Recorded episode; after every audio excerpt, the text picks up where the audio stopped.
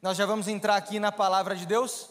E eu convido você já a abrir sua Bíblia comigo em Mateus 6, deixa aberto aí, Mateus 6, verso 19.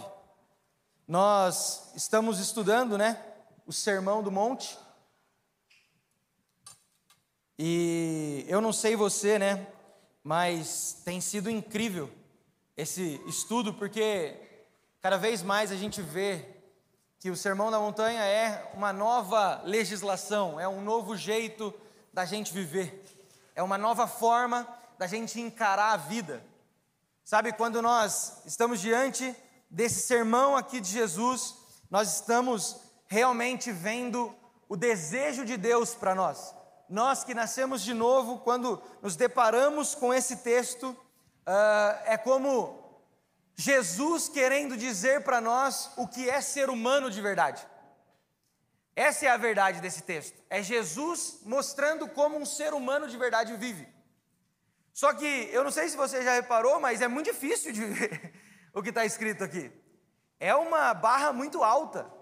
Toda vez que eu leio o Sermão do Monte, ou toda vez que eu estou ouvindo alguém é, é, é dar uma palavra em cima dele, eu fico imaginando algumas coisas. Por exemplo, eu imagino Jesus me vendo, lendo esse texto. E aí eu falo, pô, Jesus, não dá. é muito difícil, Jesus. Como é que nós vamos fazer? E aí eu imagino Jesus me respondendo: Isso, Arthur, esse é o caminho. Você está entendendo, é por aí. Porque automaticamente, quando a gente lê, lê algo ou aprende algo, a, a nossa cabeça faz uma conta: como eu vou fazer isso aqui? Só que quando nós estamos diante desse texto, não é como eu vou fazer, é como Cristo vai fazer através de mim.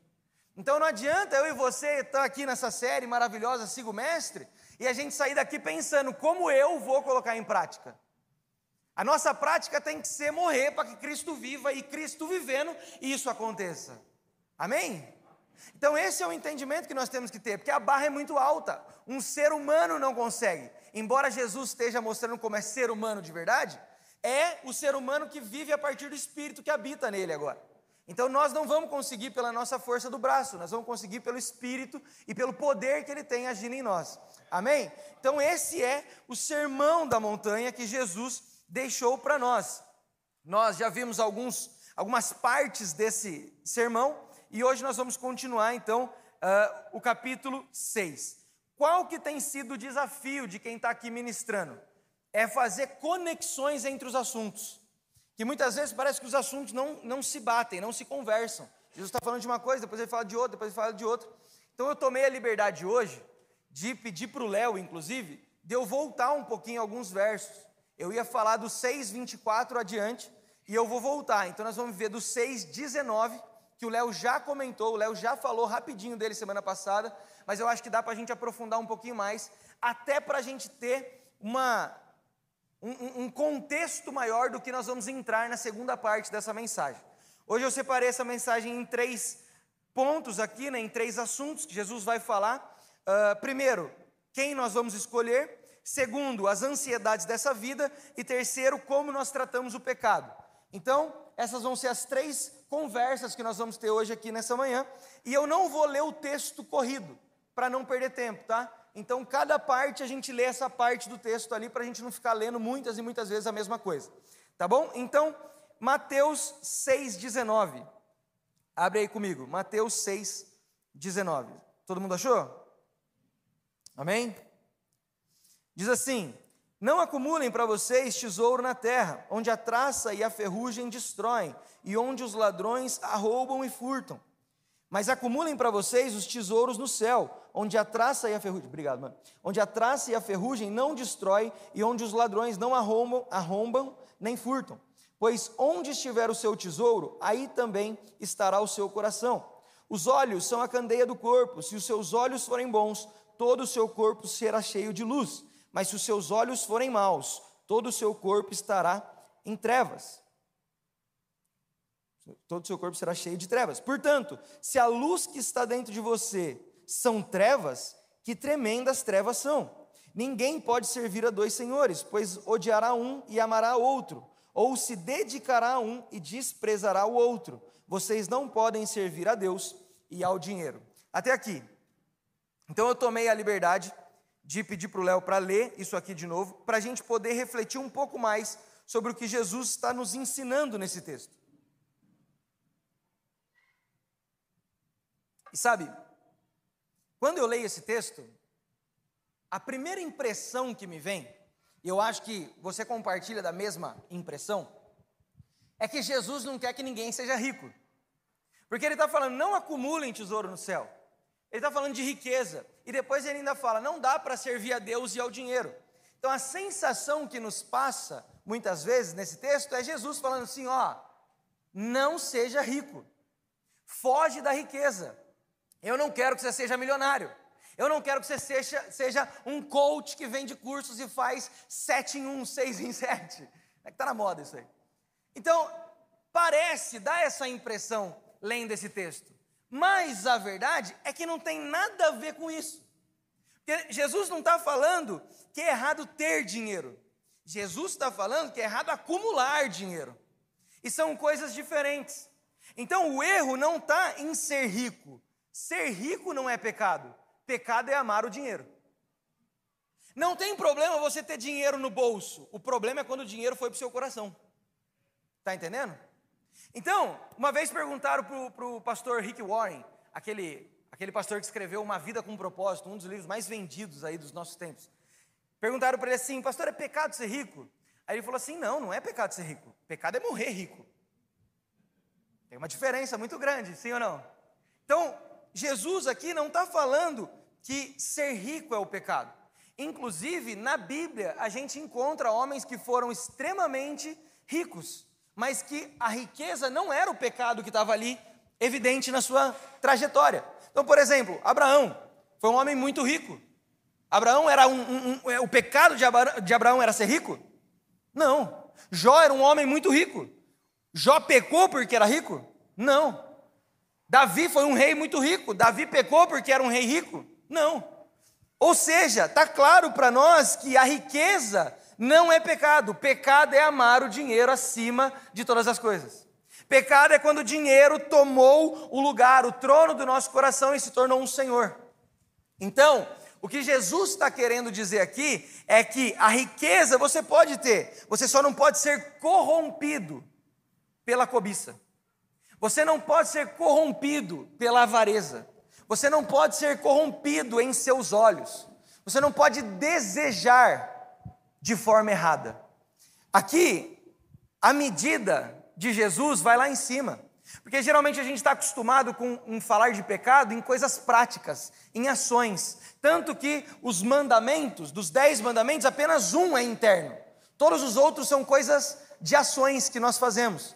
Enquanto, e aí, quando Jesus vem para o sermão da montanha, ele já não vai tratar de ações, ele vai tratar de coisas internas.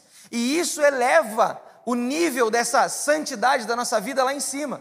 Por isso que ser rico, ter dinheiro não é pecado, mas a forma como nós pensamos e cremos no dinheiro se torna um pecado. Então, o problema é essa cobiça, esse desejo desenfreado, essa ambição perigosa acerca de dinheiro. Então aqui ficou claro que não é pecado ter, mas o desejar de forma errada.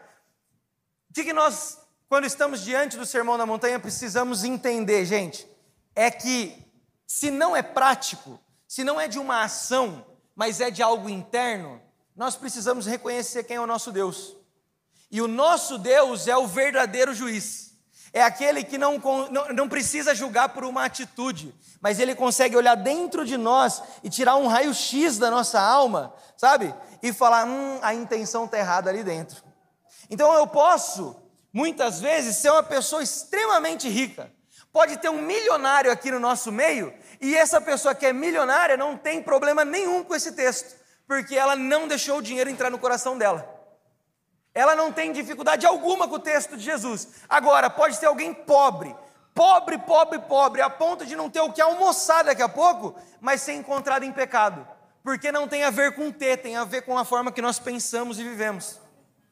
Então você entende que muitas vezes a gente se depara com esse texto e fala: Meu Deus do céu, vem um dinheiro a mais, deixa eu jogar aqui fora, porque eu não quero que o dinheiro faça mal para mim. E não é isso, é a forma como você vai pensar, conhecer e crer a, a respeito desse dinheiro que pode se tornar um senhor, que é o que Jesus disse. Então, nós não podemos acumular riqueza, nós não podemos ter essa ambição perigosa. Porém, porém, lê comigo o verso 20. Jesus vai dizer assim, ó: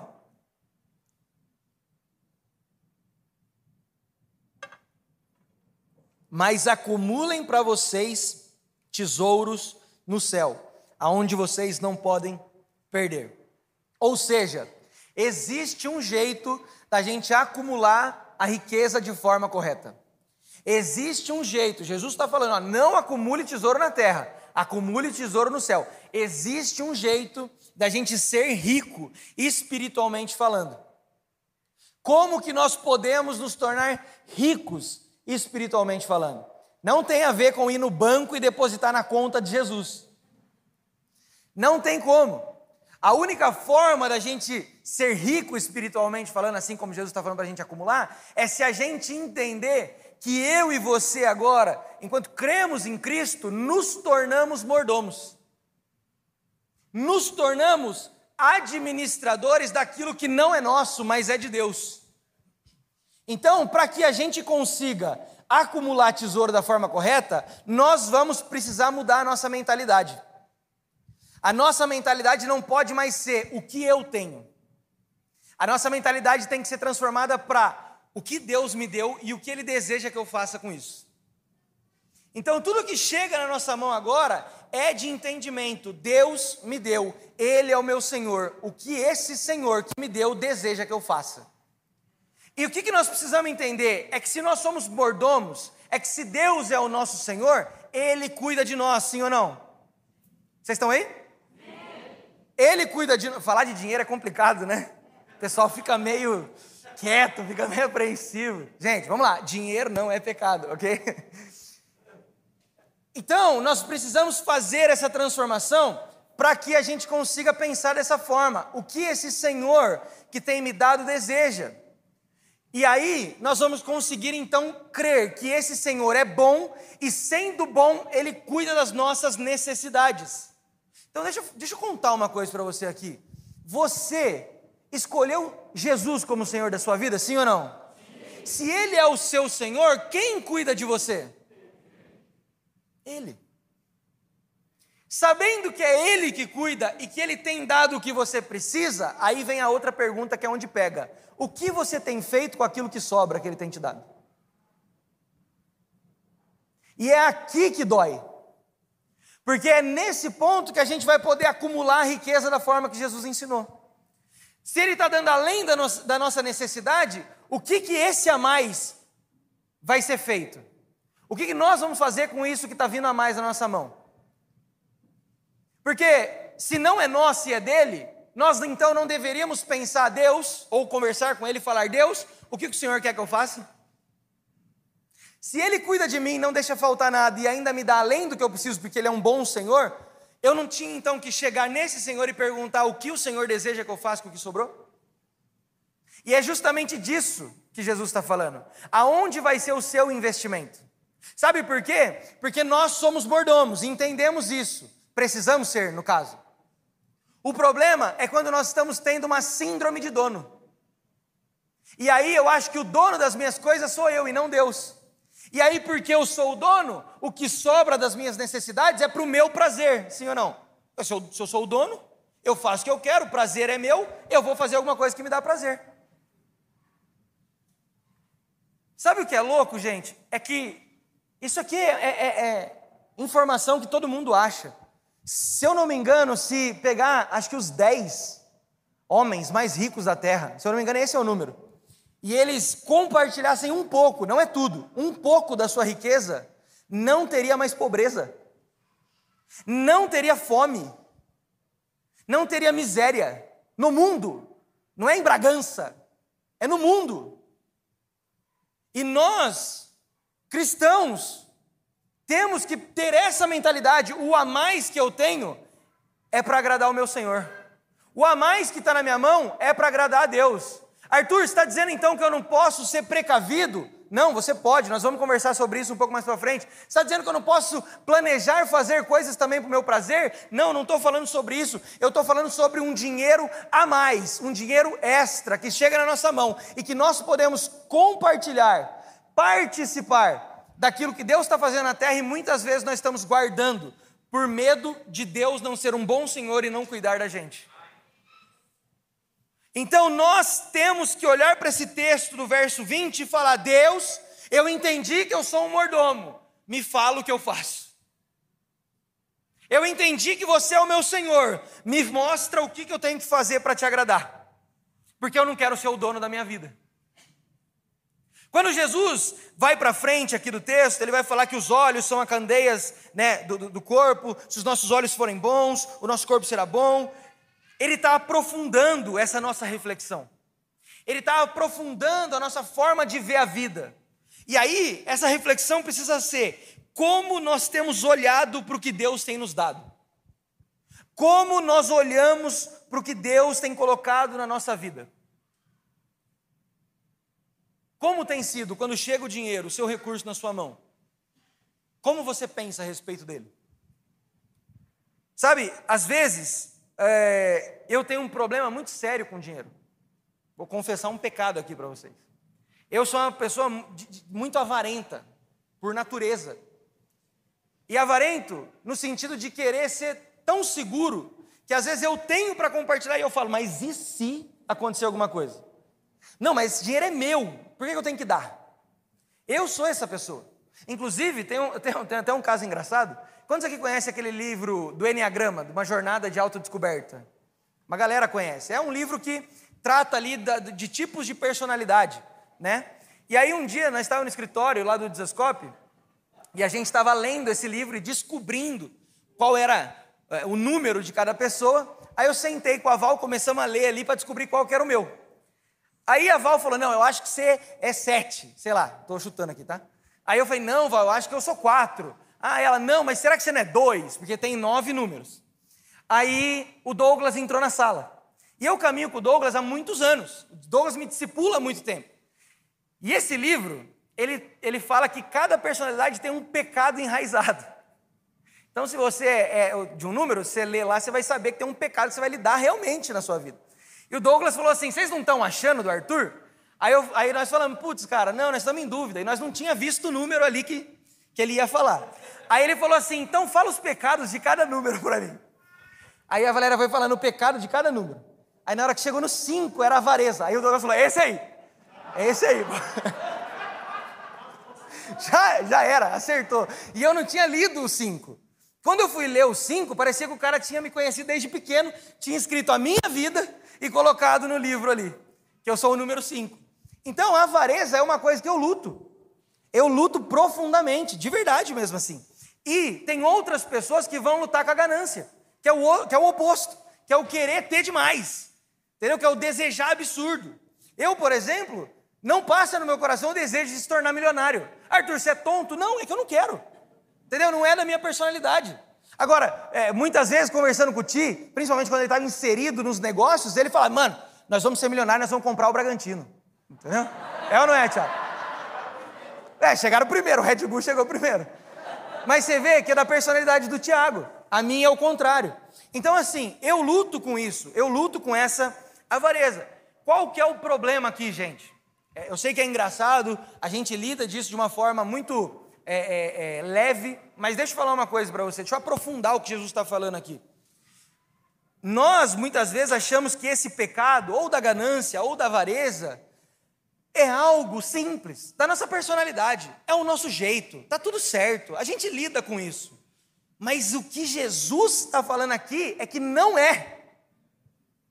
Se você encontrou no seu coração avareza, se você encontrou no seu coração uma ambição desenfreada, se você encontrou no seu coração essa ganância, não é simples, gente. É uma falha de caráter terrível. É pecado. Nós temos que dar nome ao pecado. Nós não temos que tratar o pecado como algo natural de nós. Ah, nasci assim, vou morrer assim, está tudo certo. Não, Gabriela, né? não, eu não posso falar Gabriela, eu casei com uma Gabriela. Eu não, posso tratar isso de forma leve, porque Jesus não trata. Para Jesus é muito sério a forma de lidar com o dinheiro aqui. Eu quero que você pare e pense agora. Vamos ler comigo aqui o verso 24. Lê comigo. Olha que profundo, olha que sério como Jesus vai tratar isso.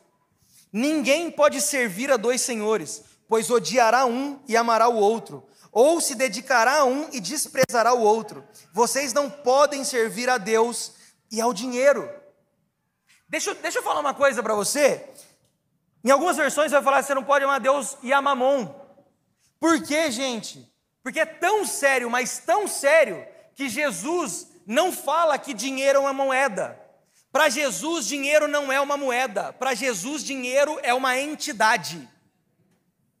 Para Jesus, dinheiro não é um objeto. Para Jesus, dinheiro é espiritual. E quando Jesus está falando isso aqui, ele está deixando claro: nós não podemos servir esse outro Senhor. Você sabe o que significa mamon? Além de ser um Deus antigo e tal, você sabe o que significa, além de dinheiro? significa ter posses, ou significa aquilo em quem eu deposito a minha confiança. Ai! E aqui é para a gente ver como é sério isso. Porque se nós não tomarmos cuidado e o dinheiro virar o nosso Senhor, ele está sendo aquele em que nós depositamos a nossa confiança. E aí não dá. Porque se a nossa confiança não está em Deus, esquece, vai dar ruim. E deixa eu te falar uma coisa, além disso, o dinheiro sendo Senhor, ele é um Senhor extremamente mau. Ele é um Senhor que cobra muito caro de quem o serve. Por isso, quando as pessoas seguem a esse Senhor, Paulo vai dizer que ao amá-lo, ele se torna a raiz de todos os nossos males.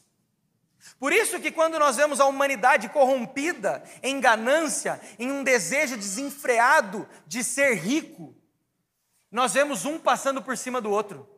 Nós vemos aonde não existe mais amor. Por isso que nós vemos casamentos arranjados por interesse.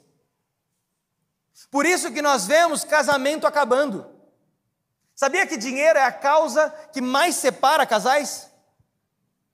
Por isso que nós vemos famílias sendo destruídas onde irmão não fala com irmão, por quê? Porque tinha uma herança e eles brigaram para ter dinheiro. Dinheiro é o motivo pelo qual nós deixamos as nossas amizades. Dinheiro é o motivo do mundo estar tá em guerra. Não ache que é por causa de um pedaço de terra que tem guerra, gente. Não ache. É tudo interesse financeiro. Por quê? Porque o dinheiro se tornou um Deus e ele cobra caro, a ponto de tirar vida de pessoas. Por isso que nós vemos pessoas sendo mortas, porque não pagaram, por causa de um vício 10 reais. Não é por causa de uma droga que aquela pessoa morreu, é por causa de 10 reais que tomou o coração daquela pessoa que matou. Olha como o dinheiro cobra caro de quem o serve. Dinheiro é um senhor mau. Sabe, quando Jesus está falando que nós não podemos servir, é porque quando nós paramos para analisar tudo isso que o dinheiro, como o Senhor cobra, não combina com a vida de Deus. Então não tem como eu servir a Deus e querer amar o dinheiro, e não tem como quem ama o dinheiro querer amar a Deus, porque uma vida vai conflitar com a outra. Uma vida não tem nada a ver com a outra. Sabe, você quer ver um exemplo disso na Bíblia? O jovem rico. Ele quis os dois. Então ele chega para Jesus e fala: O que eu faço para herdar a vida, a vida eterna? E aí Jesus fala, pô, observa os mandamentos. E Jesus começa a falar os mandamentos e o que, que ele responde? Ele corta Jesus e fala: Eu tenho observado isso desde a minha mocidade. Aí Jesus olha para ele, olha para o coração dele. E Jesus não vê o dinheiro, Jesus vê o coração que estava tomado por aquilo. E aí Jesus fala para ele assim: Uma coisa ainda te falta. Vende tudo que você tem, dá aos pobres e depois você me segue. O que aconteceu com aquele homem? Ele sai triste. Por quê? Porque ele continuou com o Deus que ele já tinha antes. Não tem como a gente querer viver a vida de Deus e querer viver a vida desse Senhor chamado Mamon. Então nós precisamos levar mais a sério como nós observamos e, e tratamos o nosso dinheiro. Porque na verdade o dinheiro não é nosso, o dinheiro é de Deus. Nós somos apenas mordomos, amém? Você está feliz ainda? Segundo ponto que nós vamos conversar está em Mateus 6, a partir do verso 25. São as ansiedades dessa vida. E o texto diz assim: Portanto, eu lhes digo: não se preocupem com suas próprias vidas, quanto ao que comer ou beber, nem com seus próprios corpos, quanto ao que vestir. Não é a vida mais importante do que a comida e o corpo mais importante do que a roupa? Observem as aves do céu, não semeiam, nem colhem, nem armazenam em celeiros, contudo, o Pai Celestial as alimenta. Não tem vocês muito mais valor do que elas? Quem de vocês, por mais que se preocupe ou por mais que ande ansioso, pode acrescentar uma hora que seja a sua vida? Por que vocês se preocupam com roupas? Vejam como crescem os lírios do campo. Eles não trabalham nem tecem, contudo eu lhes digo que nem Salomão, em todo o seu esplendor ou em toda a sua glória, vestiu-se como um deles.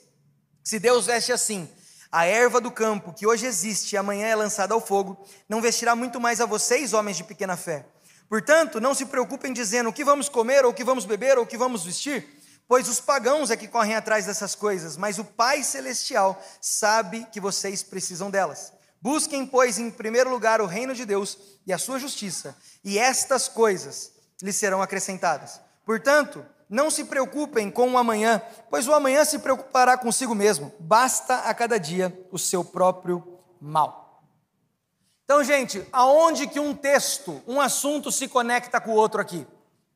É muito simples. Se Jesus termina esse primeiro assunto da riqueza, desse acumular riquezas, falando que nós não podemos servir aos dois senhores, o segundo assunto que ele vai entrar, que é sobre andar ansioso, está conectado. Por quê? Porque aqui ele vai falar com aqueles que escolheram o Senhor Jesus e não ao dinheiro. Aqui ele vai mostrar como é o estilo de vida de quem escolheu amar a Deus e ser cuidado por um pai, e não daqueles que escolheram servir ao dinheiro, amém? Então é isso que nós vamos ver agora. Como anda uma pessoa que tem o Senhor, Jesus, como dono da sua vida? Está claro aqui que Jesus está usando uma metáfora de um dono, porque ele está falando sobre um senhorio. Ou seja, se eu tenho um senhor, esse senhor é o meu dono. Sim ou não? Vocês estão aí? Senhor é o meu dono. Então, olha que interessante, ele está dando um paralelo aqui. Por quê? Porque quem escolhe servir ao Senhor dinheiro se torna um escravo.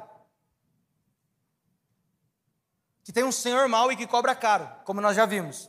Agora, quem escolhe o Pai Celestial como seu dono, se torna filho e não escravo. Porque é isso que Jesus está falando nesse texto. O Pai Celestial cuida de vocês. Então, mais do que um servo de Deus, eu sou um filho de Deus. E como filho, eu tenho um bom pai que cuida de tudo aquilo que eu preciso. Aleluia! Nós precisamos crer nessa palavra. Agora, aonde? Ai, Jesus, aonde que aperta aqui? Aonde que dói? É que Jesus está falando do estilo de vida de quem escolheu. E que se você escolheu, você tem que viver dessa forma. Qual o problema? A gente não consegue. Qual que é o problema, gente? Nós não estamos conseguindo, cara. Nós somos a geração mais ansiosa de, todo tempo, de todos os tempos. Nós temos, temos a ansiedade como mal do século, sim ou não? E Jesus está falando: não andem preocupados, não andem ansiosos. E aí o que, que nós estamos fazendo?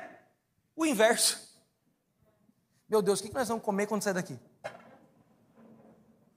Meu Deus, que roupa eu vou vestir para ir em tal lugar? Meu Deus, eu não tenho. Você está entendendo? É sempre uma visão de não, de não tenho, de não tenho, de não tenho, sendo que você tem. O que você mais precisa é que é Deus, cara. E que Ele cuida de você. Só que isso precisa ser fé. Isso precisa partir da nossa fé. E aí eu vou aprofundar um pouquinho mais, para ficar um pouquinho mais chato. Quando nós andamos ansiosos por estas coisas, entenda o que eu estou falando. Ansiedade pode vir também de doenças, ok? Não estou falando desse tipo de ansiedade. Estou falando da ansiedade do, do texto aqui, das coisas envolvidas com as nossas necessidades. Quando nós andamos ansiosos por estas coisas que Jesus está falando, deixa eu falar o que, que nós nos tornamos, em vez de pessoas de fé: incrédulos. Quando nós andamos ansiosos nessas coisas, nós não cremos em Deus de verdade. Ai. Porque quem crê em Deus de verdade o conhece, e por conhecê-lo sabe que ele é um bom pai. E se ele é um bom pai, o que, que ele faz comigo? Cuida. A matemática é simples, a execução é que é difícil muitas vezes. Então, nós precisamos entender que Jesus está falando aqui: não andem ansiosos. Jesus vai tratar sobre esse assunto, as ansiedades da nossa vida. E aí, para isso, eu quero falar com você o que é ansiedade. O que é ansiedade? É uma preocupação ou medo excessivo de situações que podem ser rotineiras ou não e que normalmente você não tem controle da situação. Olha isso. É uma preocupação e um medo excessivo de coisas que não estão no seu controle. A, a, a, ansiedade, a preocupação, ela tem sido o mal do século. O que, que significa ansiedade, gente? Na origem da palavra, ela traz o significado de estreito, de rasgado, de asfixiado. Por isso que quando alguém tem ansiedade, é uma sensação muito parecida com quem sofre de claustrofobia, de, ficar, de, ter, de ter problema com lugar fechado, que parece que falta ar, parece que o peito vai rasgar, você tá, entra em desespero. Por que, que ansiedade é isso? Porque é justamente o que a situação está fazendo com a gente. O medo puxa de um lado, a ansiedade puxa do outro e nós estamos sendo rasgados no nosso coração aqui. Ó. Nós estamos sentindo uma dor no meio do nosso coração que a gente não tem controle sobre ela. Deixa eu falar uma coisa: alguém ansioso é alguém que já está fragilizado. Pelas situações, Arthur? Não, pelas suas próprias emoções. Porque isso é número. Isso é estudo comprovado. 70% das coisas que nos causam ansiedade nunca vão acontecer. Para para pensar nisso. Você tem andado ansioso, sendo que 70% das coisas que te causam ansiedade nunca vão acontecer. Deixa eu te falar o que está nesse 70%. Nesse 70%, você está andando ansioso com o que você vai comer, beber, vestir, sendo que Deus já garantiu isso para você porque Ele é seu Pai. E aí você anda ansioso com uma coisa que nunca vai acontecer. Muitas vezes a gente não tem controle da ansiedade. Sabe, eu passei uma situação que me marcou tão profundamente que toda vez agora que eu tenho que fazer a mesma coisa, eu, eu fico desesperado, que é andar de avião. Eu era aquele cara chato e tonto do avião. Sabe o cara chato que quando vai viajar com alguém que tem medo fica falando: ih, tá estranho, hein? Ih, tá tremendo, hein? Sabe? Eu, prazer, eu era o cara chato. O Felipe, que viaja comigo, morre de medo de altura. Então toda vez que eu saio pregar em algum lugar, eu levo o Felipe comigo, e ele entra no avião, cara, ele já entra com medo. Ele tem muito medo de altura. E eu era esse cara tonto, que falava toda vez, Felipe, eu olhava na janela e falava, ai Felipe, hoje eu não sei, viu? Essa nuvem aí, essa chuva. E eu também era aquele cara que sentava na cadeira do avião e dormia. Teve uma vez que eu fui viajar com o Douglas, isso foi, isso foi sinistro. Eu cheguei no avião, eu sentei na cadeira, eu desmaiei. Sabe o que é desmaiar? Aí o avião teve que passar por uma manutenção antes de ir para a pista de decolagem. E demorou, cara, uns 20 minutos. E eu dormindo. Quando chegou na pista de decolagem, eu acordei e falei para o Douglas: Nossa, nem vi a viagem. Aí o Douglas olhou para mim e falou assim: Não, não é possível. Você está zoando, velho. Porque eu realmente não tinha medo nenhum. Até o dia que eu estava voltando de Brasília. E aí eu estava com o Felipe no, do meu lado. Estava chovendo muito. Só que eu não tinha medo. Então eu fiz a idiota da brincadeira de olhar na janela e falar: Ih, Felipe, hoje eu acho que nós vai morrer. Cara, sem brincadeira nenhuma, na hora que eu falei isso pro Felipe, o avião fez assim, ó. Começou a tremer, cara, mas de um jeito que eu nunca vi na minha vida. Sabe, tipo, é, é, turbulência severa. Não, comecei a orar na hora. Comecei a orar, eu falei, Deus, pelo amor de Deus, minha esposa está grávida. Não é possível que eu não vou ver a cara do meu filho. Deus, me salva. Eu olhei para o lado. eu olhei para o lado. O Felipe estava ligando o celular e ligando para a mãe dele, falando: Tchau, mãe, eu vou. Tamanho era o desespero da situação. Vocês acham que é brincadeira? Foi a primeira vez que eu vi na minha vida um comissário de bordo ficar em posição fetal, que é quando você lê no cartão lá de segurança o que tem que fazer se vai cair o avião. Na hora que eu vi o comissário em posição fetal, eu falei: já era. Hoje era o dia do piloto, o piloto estava comigo junto, vou morrer por tabela. Cara, depois daquele dia, daquele pânico, não, mas sério mesmo, foi tão, foi tão tenso, é, não é zoeira, que a, a senhora que estava sentada na nossa frente teve princípio de infarto dentro do avião. De tão sério que foi. E uma mulher, duas cadeiras atrás, entrou num pânico tão grande que quando o avião pousou no Rio de Janeiro, porque não pôde pousar em São Paulo, parou o avião e o comissário foi ver o que tinha acontecido, porque ela estava travada assim. O comissário falou: Moça, melhor você ligar para sua família. Ela olhou para o comissário e começou a gritar: Ah! Na cara dele. Eu não sei se eu tive mais medo dela ou do, do avião. E aquilo me marcou tão profundamente que toda vez que eu ando de avião agora eu fico ansioso. Só que é uma ansiedade burra. Porque assim, qual que é o meio de transporte mais seguro do mundo? O avião, cara. É mais fácil eu morrer indo de Bragança para Guarulhos para pegar o voo do que o avião cair. Se eu não me engano, na conta é mais fácil ganhar na loteria três vezes do que você estar tá dentro de um voo que vai um voo comercial que vai cair. Então é uma ansiedade burra. Porque com apenas um pouco de conhecimento, você sabe que aquilo provavelmente, muito provavelmente, não vai acontecer com você.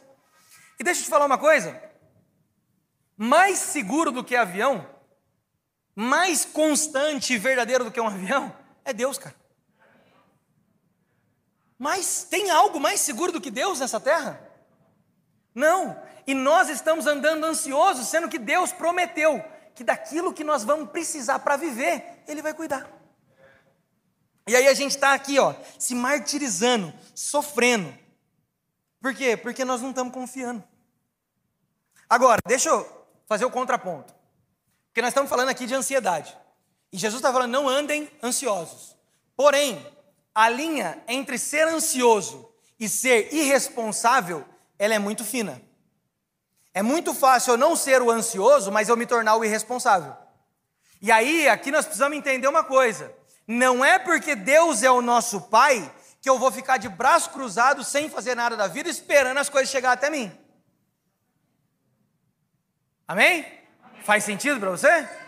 Porque nós não podemos achar que porque temos esse bom Pai, as coisas vão ser de graça para nós.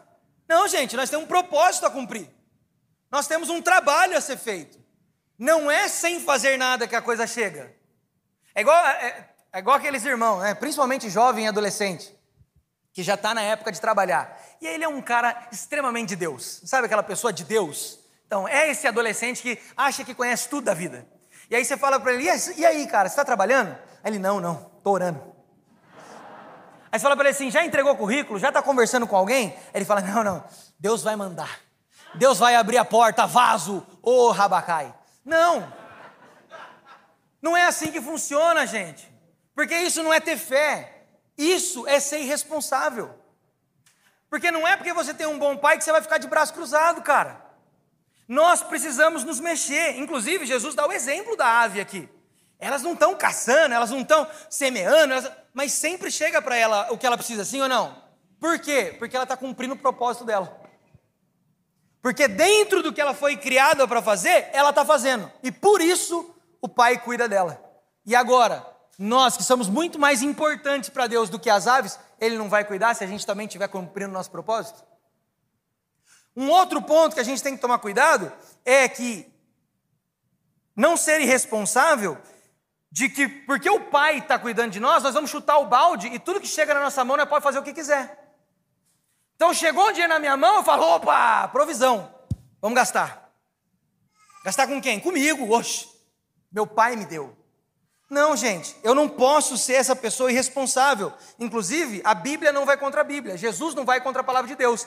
Então, em Provérbios 6, vai falar assim: ó, observe a formiga preguiçoso, reflita sobre os caminhos dela e seja sábio. Ela não tem chefe, nem supervisor, nem governante, ainda assim, armazena suas provisões no verão e na época da colheita junto o seu alimento. Por quê? Porque vai chegar uma época do ano ali da formiga que ela não vai poder trabalhar. E se ela não pode trabalhar, o que, que ela vai ter? O que ela guardou. Por quê? Porque ela é uma formiga responsável. E aí a gente é pior que a formiga muitas vezes. Porque tudo que chega a gente gasta. E a gente fala assim: ah, não, mas Deus está cuidando. Só que Deus está cuidando, mas isso não quer dizer que o dia mal não vai chegar. Até porque ser crente não é, não significa que você nunca vai sofrer. Pelo contrário, significa que você vai sofrer. Então tenha consciência de que você também precisa ser um bom administrador das suas coisas. Então eu não posso sair chutando o balde porque eu tenho um bom pai. Agora, como que nós vamos vencer essa ansiedade? Como que eu e você vamos vencer essa ansiedade? E aí Jesus responde para a gente. Três pontos que Jesus dá nesse texto. Primeiro, é conhecendo esse Pai. 31 vai dizer assim: Portanto, não se preocupem dizendo o que vamos comer, ou o que vamos beber, ou o que vamos vestir, pois os pagãos é que correm atrás dessas coisas, mas o Pai Celestial sabe do que vocês precisam. Ou seja, como que nós vamos vencer a ansiedade? Se relacionando com Deus, gente. Cada vez mais tendo a consciência, ganhando a consciência de que nós temos um Pai, de que Ele é bom e de que Ele não é um Pai terreno, Ele é o Pai celestial. Porque muitas vezes um pai terreno pode não ter condição de dar o que comer. Porque muitas vezes um pai terreno pode abandonar e não te amar. Mas o Pai celestial não vai fazer isso com você.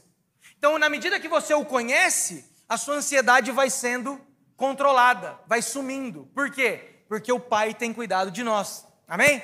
Segunda forma que nós vamos vencer a ansiedade, cuidando das coisas de Deus. Verso 33 vai dizer: Busquem, pois, em primeiro lugar Busquem, pois, em primeiro lugar o reino de Deus e a sua justiça, e todas estas coisas lhes serão acrescentadas.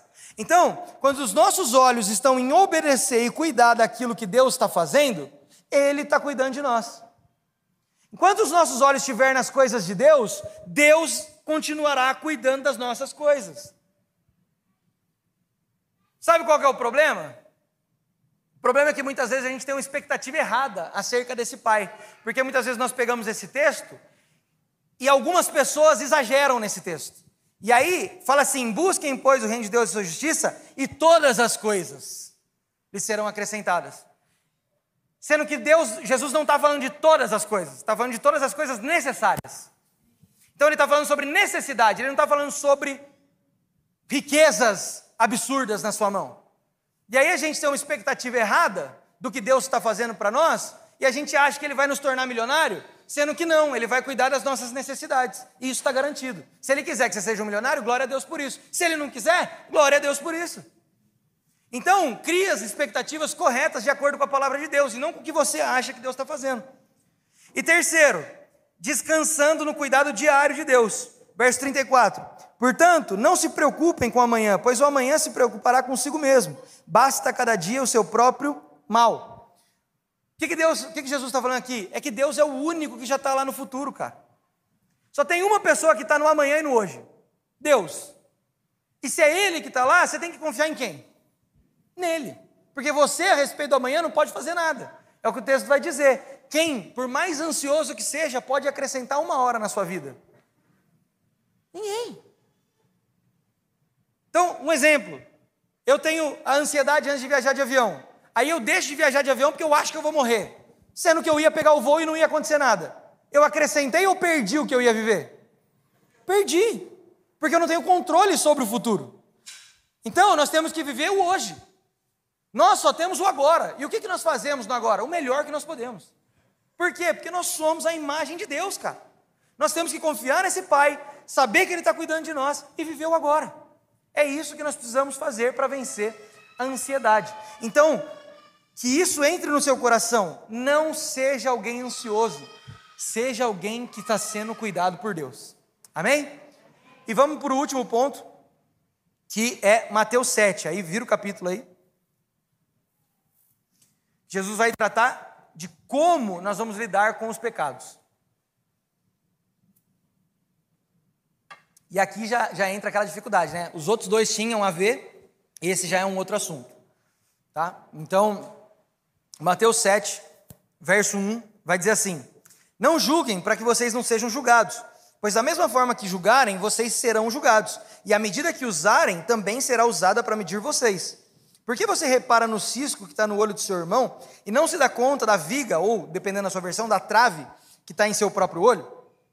Como você pode dizer ao seu irmão: Deixe-me tirar o cisco do seu olho quando há uma viga no seu? Hipócrita.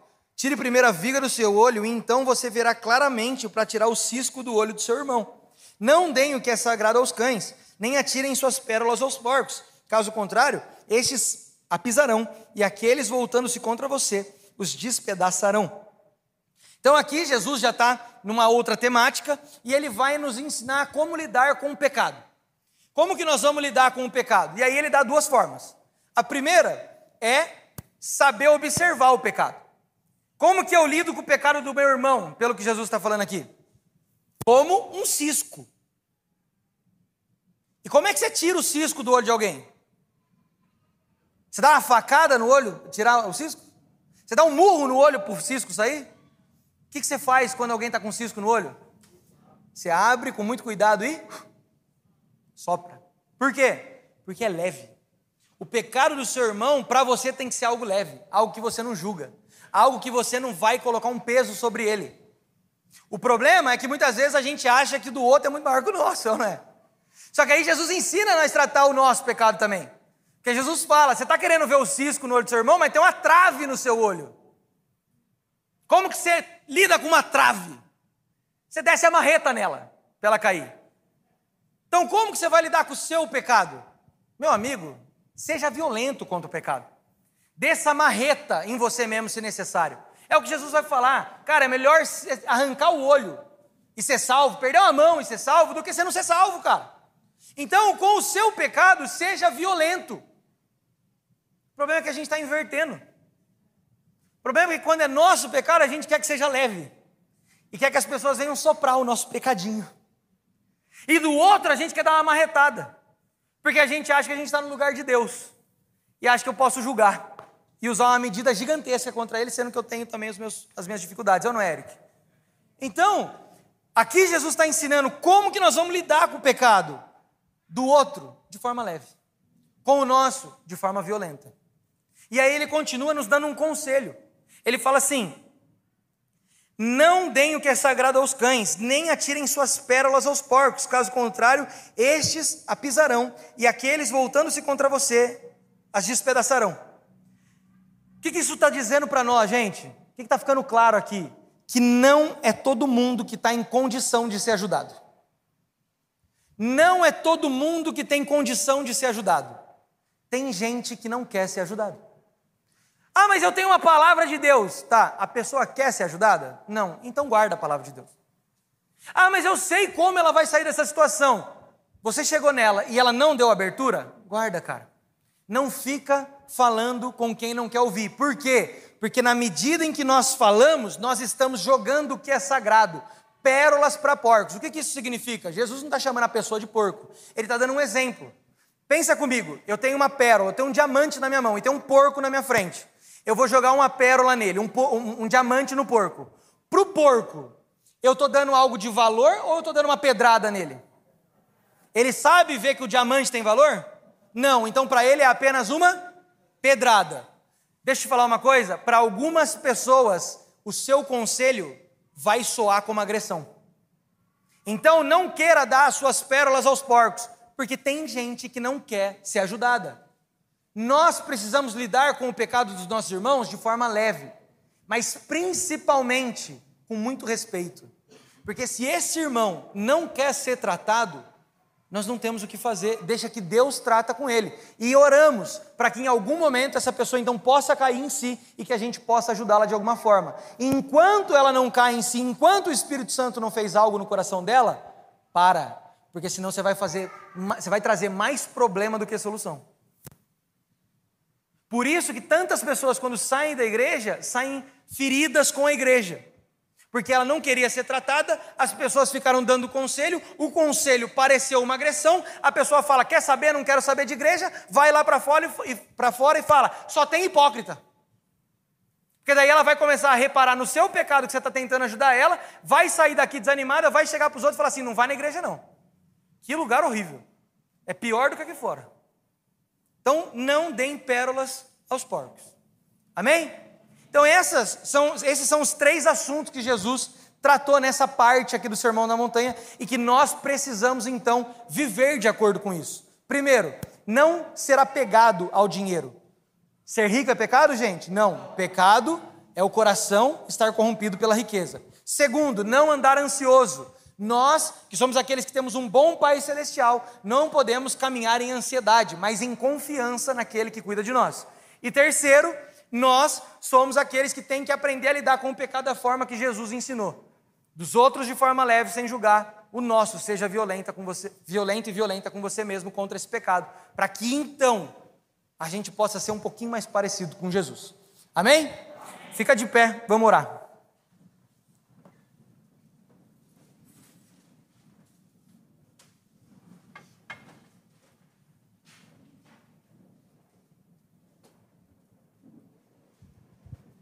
Feche seus olhos. E eu quero que você ore comigo nessa manhã. Eu quero que você ore sobre o seu coração.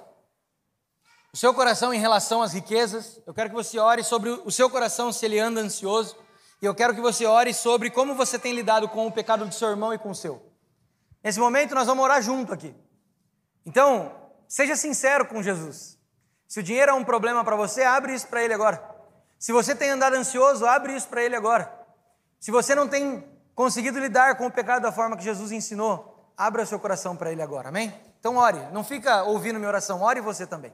Pai, nós te agradecemos por essa palavra, nós te agradecemos por esse conhecimento a respeito de um desejo que você tem para a nossa vida. E nós pedimos, Senhor, nos ajuda, Espírito Santo, nos ajuda, porque nós não vamos conseguir sozinhos, não tem como. O meu coração, o coração do meu irmão é enganoso. E na medida que nós experimentamos do dinheiro, isso é perigoso demais, Jesus. Isso é perigoso demais e muitas vezes isso corrompe quem nós somos, corrompe a nossa honestidade, corrompe os nossos desejos. Então Espírito Santo nos ajuda a ter o dinheiro, mas o dinheiro não nos ter. Nos ajuda, Espírito Santo, a saber usar o dinheiro da forma correta, sendo um mordomo do Senhor. Nós queremos aprender que o dinheiro não é nosso, Pai, o dinheiro é seu. O Senhor apenas nos deu e nos dando, nós queremos pedir que o Senhor nos ensine como usá-lo, para que seja tudo para a Sua glória, para que seja tudo para a honra do Seu nome. Pai, nós queremos orar também sobre a ansiedade que tem infelizmente tomado conta do nosso coração. Espírito Santo, eu peço para que no nosso meio ninguém ande ansioso. Que se existe alguma ansiedade no nosso coração, nós declaramos: vá embora agora, em nome de Jesus. Que o nosso coração fique limpo dessa praga, dessa doença, que tanto nos atrapalha, que tanto nos faz sofrer, que tão destrutiva ela é. Espírito Santo nos livra disso. E que a gente possa andar em paz, sabendo que nós temos um bom Pai celestial se de alguma forma alguém aqui foi ferido pelo seu pai terreno, por talvez o pai terreno ter abandonado, se alguém que está nos assistindo, o pai terreno abandonou e não foi cuidado, e por isso existe uma marca no coração, achando que Deus também vai ser como esse pai e não vai cuidar, nós queremos, Espírito Santo, que haja agora um entendimento e um batismo de amor paternal sobre nós, que a presença do Pai esteja aqui. E que o nosso coração tenha total confiança nesse bom Pai, que não nos abandona, mas cuida de nós.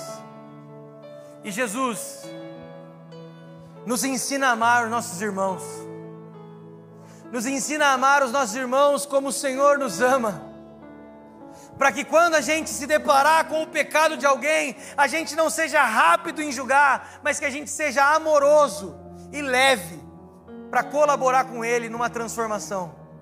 Mas, Pai, nos ajuda a ser totalmente violento contra o nosso pecado.